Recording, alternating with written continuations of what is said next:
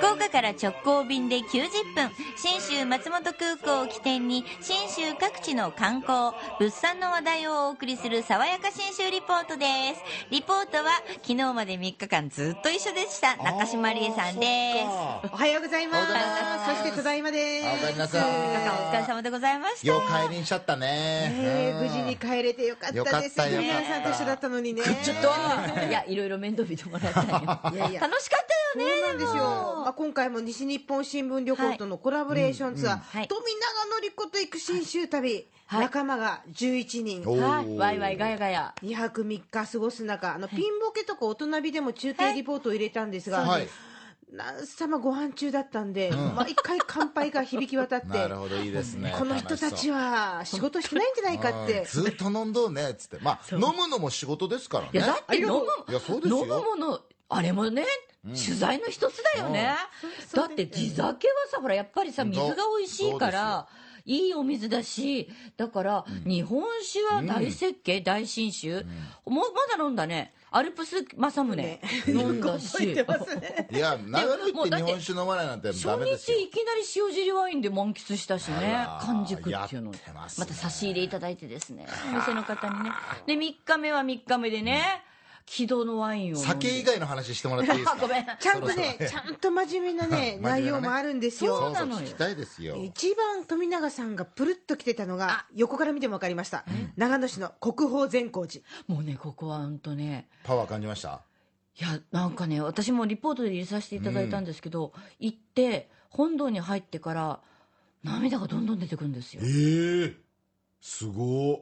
何か落とし感じる人は感じるって言いますよね善そうなのか光寺もね。ないやねうん母がねあの両親が旅行に前行った時に、あん。た絶対行きなさいって言って、一生に一度って言うけどね一度じゃ足りんって言われたけど本当に何度も行くところですね、あの行きたいって思うところ。私も取材で何度も行ってるんですけど、今回また新しい発見もある、あ本当。10回行っても新しい発見がある場所なんですよ。すもん。ねそうでかいんですよ。団地建てられるぐらいでかいですもんね。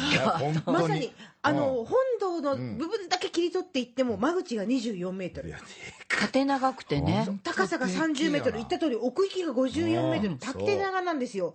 で、これ縦長なんですが、T の字、いわゆる種目作りっていうんですけど、お参りする仏様の置いてある部分が、あの、お礼の礼って書いて、雷道っていうんですが、はい。ここがあって、その真ん中に縦長の部分がずーんとついてて、はいはいはい。こういう T 字型になってる。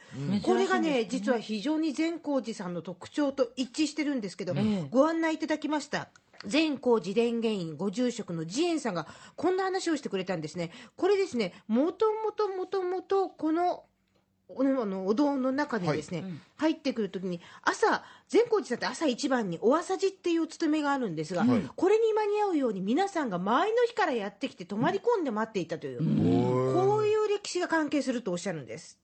えーそうするとお夜露に濡れたりねえーこれから冬に着く方もいればね雪が降ってきたりかわいそうだということで本堂の前にお寺側で仮設の屋根をこうかけていったんですね、えー少しかけてそこに集まってくる人がどんどんどんどん増えてぐーっとこれだけえー屋根が長くなったそうです。そして築、えーこれね大体300年経っておりますが300年前の大火の折本堂全焼ねしたんですがその時にもう初めからね、えーお参りのための方の屋根をつけようと言ってぐーっとこれだけ長い屋根があついたと。うん。なんですって。なるほど。ね、へえってましたね。立て直した時にもうどうせだから全部長くしとこうよっていうこの発想がすごい。あーすごいねお参りに来る方々のために考えられてるってすごいよね、で教えてもらったのが、うん。その仏教徒が大切にしてるのって仏法僧はいって言うんですって。三つの宝って書いて三法なんですが、仏は仏様、はい。法はお経、はいはいはい。で僧ってあの漢字で僧侶の僧って書くんで、お坊さんだってみんな思いがちなんですが、うんうん。これ僧がを、まあ、漢字で書いて僧って書いてるんですがこれ元はね、サンスクリットでサンガっていう単語らしいんですが、はあのお坊さんだけじゃなくって仏様を大切にする信じる全ての人のことをの僧がっていうんですって。で善光寺はその中でも特にこの僧の部分僧がを大切にするお寺なんだ。とだからね駐車場まで結構ね距離があったけどそこでお出迎えまであって、であご案内していただいたでしょ？でお見送りまでお坊さんがしてくれたへー。感動ししましたね。本当びっくりなんですがなるほどなという瞬間でございます、でこんなお話も聞かせてくれました。この善光寺は特に仏法僧の中でも僧お参りの方を大切にしなさいよという伝統があるんです。えー先ほどねえー39のお寺がありますと言いました。これが全て宿坊になっています。えー39軒全て泊まれますえーさっきこれから入りますがね、えーこのお堂ができてこの中それからはね、えー皆さん中で泊まるようになったんですがそれでも、ねえー泊まりきれないぐらいの方たちがお参りに来たのでじゃあ脇寺の住職さん自分の寺の門戸を開いてそこに泊めなさいよと言って39もの宿坊ができてきた歴史があございます。